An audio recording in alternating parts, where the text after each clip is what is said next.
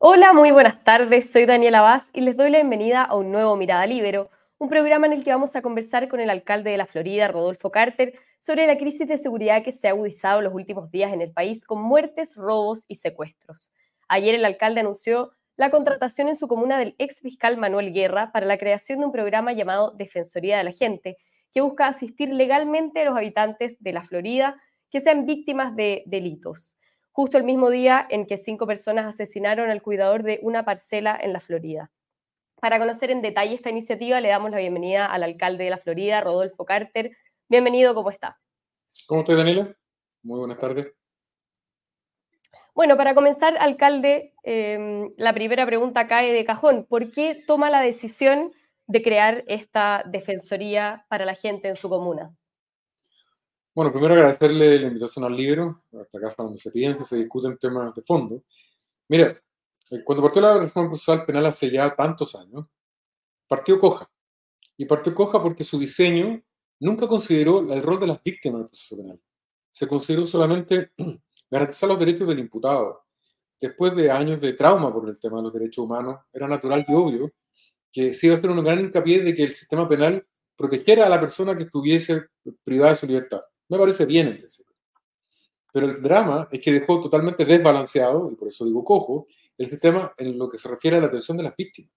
Hoy día cuando un delincuente asalta a alguien, Dios no quiera que a ti te ocurra eso, en el improbable evento de que ese delincuente lo capturen, ¿qué, va, ¿qué va a ocurrir primero? La policía lo va a tener que llevar a un centro de salud para que se determine si tiene lesiones por maltrato de la policía. O sea, parte al revés, al tiro, desconfiando de la policía.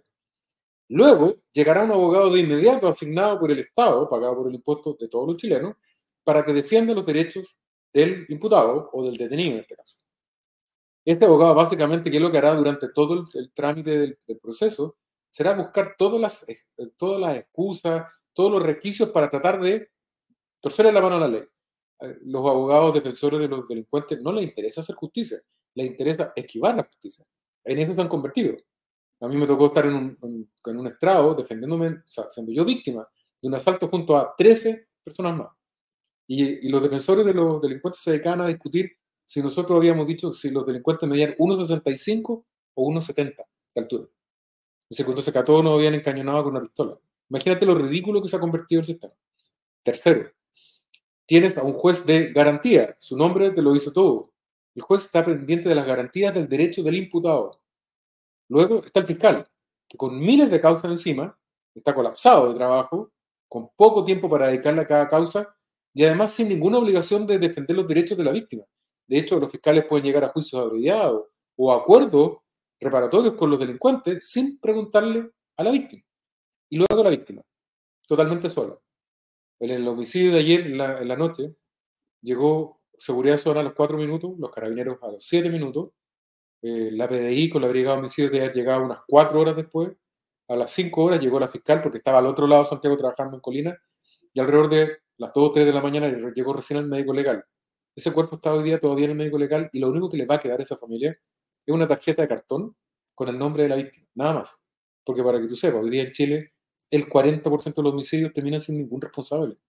Entonces, este sistema tan fracasado y además tan cojo, donde está todo orientado a defender los derechos del imputado, había que equilibrarlo teniendo un, defensor público de las víctimas. Era evidente. Es una parte de lo que hoy día se está proponiendo en el proyecto constitucional. Pero como no podemos esperar, nosotros nos adelantamos la feria y hace un buen rato estábamos buscando un defensor de la gente. Es el nombre que hemos escogido. Nos demoramos un tiempo, logramos encontrar a nuestro juicio el mejor candidato posible, el fiscal, el ex fiscal Manuel Guerra, que fue el fiscal de la zona oriente de Santiago, que no solamente tiene las competencias técnicas porque conoce el teje interno del Ministerio Público de los tribunales, sino también porque tiene una visión bastante sofisticada del momento que estamos viviendo.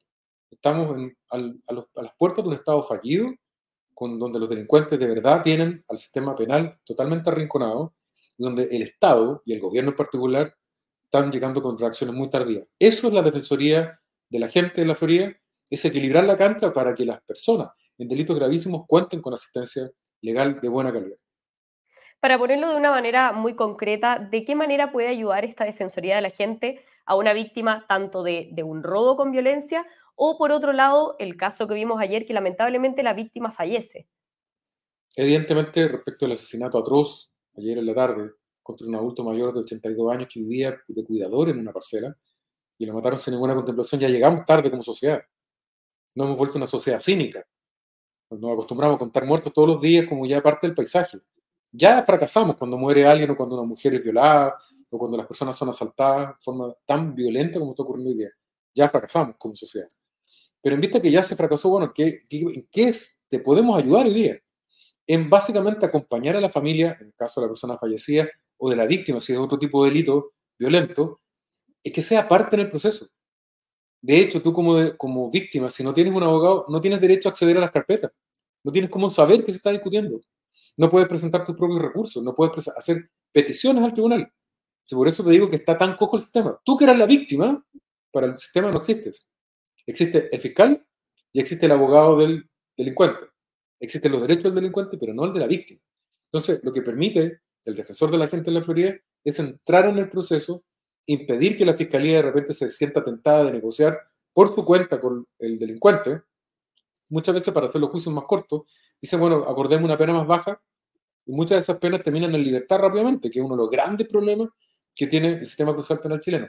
Entonces, permite a la, a la persona y a la familia intervenir en el proceso y garantizar los derechos de la víctima, que es algo absolutamente nuevo. ¿De dónde nace esta iniciativa? Se lo pregunto porque sabemos que a nivel nacional eh, tenemos un aumento del 60% en homicidios, de 62% en secuestros. En el caso de la Florida, ¿hay un aumento en, en, los delitos, en la violencia de los delitos? ¿Hay secuestros? Secuestros no hemos tenido en forma tan violenta como lo que ocurrió en, como lo que ocurrió en Rancagua pero evidentemente entre narcos ya hace mucho rato están con estas prácticas. Se secuestran entre ellos, se, se, chantajean, en algunos casos terminan muertos. Y lamentablemente, y esto hay que decirlo con alta responsabilidad, pero no podemos esquivar la realidad. Para las personas que viven en el lado más próspero de la ciudad, donde estas cosas no ocurren, es difícil comprender lo grave que es la situación en el resto de la ciudad y el resto del país. Por tanto, no lo ven como una prioridad real de sus vidas. Se conmueven cuando ven la televisión, les preocupa, pero no es una primera prioridad, porque no ocurre en sus barrios. Cuando se encuentra un empresario como el señor que fue secuestrado en Rancagua, hace que estas personas digan, bueno, tal vez me puede pasar a mí. Es básicamente la élite de Chile, quienes toman decisiones. Lamentablemente hoy día estamos llegando tarde porque la élite gobernante, la élite que toma decisiones, y da lo mismo ser derecho o izquierda, este tema no lo vio venir, no lo puso en primera prioridad. Y hoy día esta mancha de aceite que nos amenaza a todos, está llegando incluso a los barrios donde esto no debía pasar. Entonces, ¿a, qué voy con esto? Hoy día mm, no tenemos un aumento tan brutal de los secuestros en la Florida, pero tenemos señales muy preocupantes que las bandas narcos tarde o temprano dejan sus barrios y se empiezan a meter en todos los barrios. Empiezan a tratar de controlar todos los lugares, los lugares. Empiezan a utilizar a la policía para ellos. Piensa tú lo siguiente, la señal brutal, yo creo que las cosas terribles que recibimos hace pocos días fue esta, estos dos PDI que trabajaban para los narcos, probablemente entregándole información. ¿Sabes cuál va a ser el paso siguiente? Que no les van a entregar información, les van a indicar las diligencias que están, eh, están por tramitar y les van a dar los nombres de los agentes. Y tarde o temprano, esos agentes terminan matando a otros colegas que son los que están del lado de los buenos de la ley. Es lo que ocurre en México, es lo que ocurre en Colombia. Colombia. Y lamentablemente, Daniela, cuando eso ocurre ya no hay nada que hacer. El Estado ya fracasó, y es cosa de ver México y Colombia. Ahí no se vuelve. Del Estado de fracaso, de un Estado fallido, no hay nada que hacer. Es pérdida total. Usted dice que, claro, se puede llegar a este estado fallido de manera muy rápida y que nuestro estado está llegando tarde, nuestro gobierno. ¿Qué, ¿Cómo le parece que ha enfrentado em, la crisis que estamos viendo actualmente, crisis de crimen organizado, y manejando los últimos hechos graves que hemos conocido? Daniela, la opinión pública conoce mi opinión y conoce mi estilo. Yo he sido muy duro con Gabriel Boric, tengo una muy mala opinión de su gobierno, pero en honor a la verdad, esto viene arrastrándose hace por lo menos tres gobiernos. Se le fue, se fue desarmando a la policía, se le fue abandonando, perdió una autoridad en la calle. Bueno, el valor intimidatorio de la fuerza, y pues las fuerzas son los carabineros y la PDI y las Fuerzas Armadas.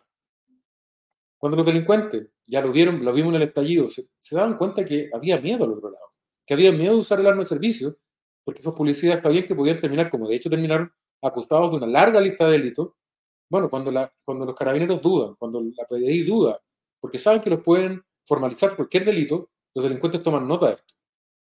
es más fácil. Luego, cuando se dan cuenta que un sistema penal no funciona, más fácil aún. Y cuando se dan cuenta que, que las cárceles en Chile se sigue traficando, se sigue usando el teléfono celular, te permiten que tu pareja vaya el domingo a verte y puedes tener relaciones sexuales en la cancha, con las visitas conyugales. Y en una cárcel de verdad, donde se tiene que pagar una condena y eventualmente rehabilitarse, pero no ocurre nada. Salen más malos porque se terminan mezclados los delincuentes primerizos o de delitos menos complejos con los delincuentes de alta gama, por así decirlo, que son los narcos y las mafias. Bueno, cuando tienes este, este cuadro, es evidente que va a llegar a una crisis como la de hoy. Para mala, para, para peor aún, nos toca con un gobierno muy de izquierda, muy ideologizado, que si bien es cierto, saca proyectos de ley de repente para contener a la, a la sociedad, no cree en esto. No lo cree, no lo siente como algo urgente. La lógica del presidente de la República y todo ese equipo era una nueva constitución, eh, un, eh, multiculturalidad, muchas naciones, un montón de reformas en lo económico hacia el socialismo, pero el tema de la seguridad es un tema de derecha, y si no es de derecha es de desigualdad, porque parten de la lógica que el delito tiene que ver, y te lo dicen siempre, más allá de los anuncios de nuevos proyectos de ley, es que esto tiene que ver con la falta de oportunidad y la desigualdad. Pero como no conocen una población, solamente lo ven por Google y por el teléfono celular, no saben que las primeras víctimas de los delincuentes y del crimen organizado siempre, siempre son las personas más humildes. Entonces, para peor, esta crisis nos pilla con un gobierno confundido, con dos almas y con muy poco cerebro para poder tomar decisiones rápidas en este. Solo un dato, Daniela. A la ministra Tobar, que lamentablemente tiene una muy mala gestión, le molesta cuando se lo dicen, pero no tienen forma de justificar que presenten proyectos de ley con letra chica. Funerales narcos presentaron el proyecto de ley hace dos meses. No le pusieron urgencia. No se ha votado todavía. ¿Han dejado de ocurrir los funerales narcos? No. Si les importara realmente, como cuando les importan las cosas, se pone a discusión inmediata y se vota en seis días. El presidente Piñera dejó aprobado la ley de control de armas y faltaba dictar el reglamento. Han pasado dos años y todavía no tenemos reglamento. reglamento. Por tanto, una ley que se votó favorablemente en el Congreso, pero no tenemos reglamento. Por tanto, siguen entrando armas a diestra y siniestra por nuestra frontera. Esa es la realidad del gobierno que tenemos hoy, que probablemente el presidente se conmueve con las noticias que ve, le preocupa su evaluación ciudadana, hace un anuncio, los perseguiremos como perros, por aire, mar y tierra, la frase eh, eh, rimbombante del presidente que al final terminan solamente en eso. Eh, pero la realidad es que no están comprometidos de verdad con medidas radicales, que es lo que necesita el país en este minuto. Ya no hay espacio para más explicaciones, empezaron las consecuencias. Las muertes que estamos viendo son las consecuencias del abandono de la ley por parte de los sucesivos gobiernos que hemos tenido y en particular de este. Usted mencionaba anteriormente que un proyecto similar al que usted está implementando en, su comuna es el que está en la propuesta constitucional llamado la, Defensoría de las Víctimas, que es un proyecto que, ha impulsado la derecha desde hace un tiempo. Em, ¿Es similar a la que usted está implementando y, y si le parece positivo que esto se implemente a nivel constitucional? Probablemente nuestro sistema es mucho más simple, es más liviano en términos de recursos, porque si se crea una Defensoría de las Víctimas, va a haber que construir una, una, logística a lo largo y ancho del país con un montón de protocolos, recursos. Va a ser complejo y va a ser lento de, generar, no va a ser una cosa instantánea. Yo no sé si es una idea de derecha, yo creo que es una idea de sentido común. O sea, no puede ser que las víctimas terminen con las manos atadas. O sea, ya les ataron las manos cuando los asaltan y después les vuelven a atar las manos cuando se pueden defender en un tribunal. O sea, es una cosa ridícula. Cualquier persona que ve esto desde afuera dice, pero ¿qué les pasa a los chilenos? ¿Qué les pasó? ¿Cómo pueden ser tan idiotas de darle todos los derechos a los delincuentes y las víctimas terminan abandonadas? Y te vuelvo a reiterar, el valor de la vida para el Estado hoy día es igual a cero. Una persona que asesina en la vía pública termina un papel con un RUC, la causa en, en, el Ministerio Público, para la familia no le queda nada más, ni siquiera una condena para el delincuente. En cambio, para los delincuentes están los derechos del imputado, derecho a tener un examen médico, desconfianza frente a las policías. Hay de los policías si los denuncian por exceso de fuerza. Luego tienen abogado pagado por nosotros, por todos los contribuyentes. Luego enfrentan tribunales que son favorables a la mirada que les perdona la vida porque en el fondo ellos son víctimas. El garantismo es eso. Son víctimas de una sociedad que no les dio la oportunidad y por eso en realidad, más que condenarlos, hay que pedirles perdón a los delincuentes. Y en el muy improbable caso que terminen en la cárcel, una cárcel que cuesta 700 mil pesos mensuales por cada interno. Imagínate cuánto pagamos en educación, cuánto pagamos en salud. No hay médicos especialistas para las personas honesta y decente, pagamos 700 mil pesos mensuales cada delincuente y para peor, en la cárcel no aprenden nada y terminan peor. Bueno, cuando tú tienes esta realidad, te das cuenta que, eh, que la implementación del sistema de la defensoría penal en favor de las víctimas es un tema de sentido común, no un tema de derecha. Es darnos cuenta que este sistema está totalmente corrompido, no funciona y está al servicio de la delincuencia. De verdad, los datos que te tengo que dar son no solamente que ha aumentado un 60% la cantidad de homicidios, desde el año 2010, cuando había 900 homicidios, hoy día hay 1400, se resolvían en el año 2010 el 91% de los delitos relacionados a homicidios. Hoy día solo el 60% y bajando. O sea, hoy día matan más gente y se resuelven menos casos. Y en el caso de los robos con violencia, ¿sabes cuál es el nivel de resolución de, de, casos? ¿Tú sabes cuál es la cifra? Yo lo, lo descubrí hoy día en la mañana. 8%. 8%. El 92% de los asaltos violentos en Chile terminan sin responsables. O sea, ¿qué clase de país hemos construido en donde cuando la selección pierde dos o tres partidos, se despide al entrenador de la selección nacional? Aquí muere gente. Asaltan personas. Perdemos nueve de cada diez partidos y no pasa nada. Y no pasa nada este año y así hasta el pasado. Es una crisis moral muy profunda, donde está pervertido el Estado, el delincuente tiene más derechos que la víctima, el delincuente arrincona al policía, los tribunales se dedican a defender los derechos del, delincuente y no de la víctima, y finalmente la clase política se toma años y años sin poder resolver este, este, este, drama que nos afecta a todos. Como te digo, yo lamentablemente, y eso es lo que me da pena, haber visto ayer el cuerpo de la persona fallecida, yo subía a Logañas a ver la situación, me tocó ver a la persona en el, recién asesinada, nos hemos acostumbrado a ser una sociedad cínica. No podemos aceptar ni la imposición de la cultura de la muerte y que nos roben nuestro país. Tenemos la obligación moral por nuestros hijos, nuestros nietos, pelear por salvar Chile de la cultura de la muerte. Hace unos meses usted sorprendió con el impulso de, la demolición de las casas narco. Hoy uno de los puntos que impulsan quienes están por, por votar en contra en diciembre es que esta constitución es más débil en el combate al narcotráfico o que incluso habilitaría este delito. Eso es parte de lo que dicen quienes, quienes hacen campaña por el en contra. ¿Cree usted que tiene sustento esta declaración? ¿Es una constitución que, como dicen, es más débil en el combate al narcotráfico?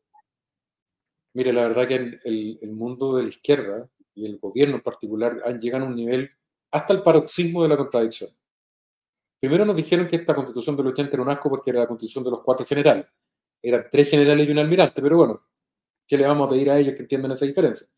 Eh, eh, dijeron de los cuatro generales, y de la noche a la mañana descubren que era la constitución del AR, y que era mejor la constitución del 80 que esta. Miren, una cosa eh, portentosa, es casi mágica. Luego nos dijeron que era lo peor que podía haber por el Estado subsidiario, que era un desastre, que era contrario a las mujeres, y ahora descubrieron que es mejor que la constitución de Cast. Según ellos está la constitución de Cast. Esta no es la constitución de Cast. Es la constitución probablemente de la seguridad, que probablemente como cualquier obra humana tiene cosas imperfectas, pero está muy, muy, pero muy lejos de ser favorable al narcotráfico. El nivel de mentiras capitaneadas por el Partido Comunista son totalmente inaceptables. Totalmente inaceptables. El Partido Comunista no tiene Dios porque no cree en él y no tiene ley. Y con tal de mantenerse en el poder van a hacer todo lo posible. Se escudan detrás de lo que realmente buscan nos quieren imponer una constitución mamarrata, será hoy, mañana, en 10 años. Van a insistir todas las veces que sea necesario. Y sus compañeros de ruta, que son demócratas, que a veces son dubitativos, como los socialistas democráticos, se definen a ellos mismos como socialistas democráticos. Sería interesante preguntarle, Daniela, ¿qué son los otros entonces? ¿Son, son socialistas antidemocráticos, predemocráticos, parademocráticos? Sería bueno que nos aclaren. Porque cuando ellos se definen como socialistas democráticos, quiere decir que sus compañeros de ruta, los comunistas no lo son, y de hecho no lo son. Estos socialistas son tibios, y hoy día lo que quieren es volver a la cocina, que se rechace el nuevo proyecto constitucional y que ellos puedan arreglarse entre cuatro paredes para poder mantener su privilegio, seguir ahí profitando del poder y mantener todas las cosas igual. Y para mantener eso están dispuestos a mentir con lo que sea. Es absolutamente ridículo sostener que esta constitución hace más fácil o impide el combate al narcotráfico. Es una falacia completa. Los que indultan, los que indultan delincuentes están en la moneda, no están por el aprobar esta nueva constitución. Que ellos den explicaciones y no nosotros. Usted dice, esta no es la constitución de Cast, es la constitución probablemente de la seguridad. ¿Le parece que esta propuesta, este texto constitucional, ayuda a enfrentar la crisis de seguridad que estamos viendo actualmente? Ninguna constitución ni ninguna ley va a resolver los problemas de los chilenos si no tiene un presidente con pantalones. Lamentablemente hoy día tenemos un presidente que anda en bicicleta, que se dedica a jugar con FIU. Yo, full buena onda, creo que fue una bonita fiesta la de los Panamericanos, pero el presidente tiene que darse cuenta que ya llevamos dos semanas que los Panamericanos terminaron. Que FIU es un pajarito ficticio, no es real, es un monito. Que el pajarito vive en la naturaleza y que lo que el presidente puede, no puede hacer es seguir pajareando. O sea, siguen pasando cosas. Y el presidente opta por subirse una bici y sacarse fotos él mismo. Necesitamos un líder, y el presidente fue elegido para eso, para conducir en momentos muy difíciles al país lamentablemente no va a haber ninguna ley que resuelva esa falta de carácter que tiene el presidente y esa confusión mental que hay en la coalición gobernante. Y quien lo reemplaza en el futuro tiene que asumir que esto no va a ser un concurso de simpatía, ni de belleza, ni de TikTok. Se va a requerir un presidente con mucho coraje, porque enfrentar a los narcos va a costar vidas y probablemente hasta un atentado contra un presidente en el futuro. Porque ya están tan metidos entre nosotros que soltar Chile no va a ser fácil. Así que que lo piense bien que quiera ser presidente o presidenta no va a poder ser un Boris II, va a tener que ser un presidente con mucho carácter y ninguna constitución le va a garantizar el éxito. Lo único que va a garantizar el éxito contra el delito es tener claro que tiene que ponerse del lado de las víctimas, enfrentar sin miedo al terrorismo en el sur, a la inmigración ilegal en el norte y a la delincuencia en todo el país. Es la única forma en que vamos a salvar Chile y a nuestra democracia. Porque la izquierda muchas veces tiene metido el presidente Bukele en la cabeza anda viendo buqueles en todos lados, le quiero decir a esa gente en particular que si no resolvemos el tema de la seguridad y de la delincuencia, tarde o temprano va a aparecer una, figura autoritaria que va a pasar encima de todos nosotros y a punta de violencia se va a imponer porque la gente está harta de un club de políticos que se mira el ombligo y no resuelve cosas concretas. Y eso está ocurriendo todos los días. Es increíble que no lo vean. De parte de la izquierda me parece muy evidente que no lo van a ver jamás porque no creen en ello. Pero también en la derecha, la crítica tiene que acercarnos, porque esta crisis de seguridad lleva años, no solo la de Boric, se ha empeorado, se está agravando ahora, pero claramente es un país completo que se volvió cínico, se acostumbró a contar muertos y no ha resuelto el problema de fondo. Los delincuentes tienen que entender que cuando hay una autoridad valiente y que defienda a los ciudadanos, la pregunta es muy simple. ¿Los delincuentes se rinden o se mueren. No tienen alternativa. Bien, alcalde Rodolfo Carter, muchísimas gracias por su tiempo y por estar en este Mirada Libre con nosotros. Muchas gracias. Muchas gracias también a todos los que nos están viendo, especialmente los miembros de la Red Libero que hacen posible este programa. Nos vemos en cualquier momento con más Mirada Libero. El Libero, la realidad como no la habías visto. Haz que estos contenidos lleguen más lejos haciéndote miembro de la red Libero.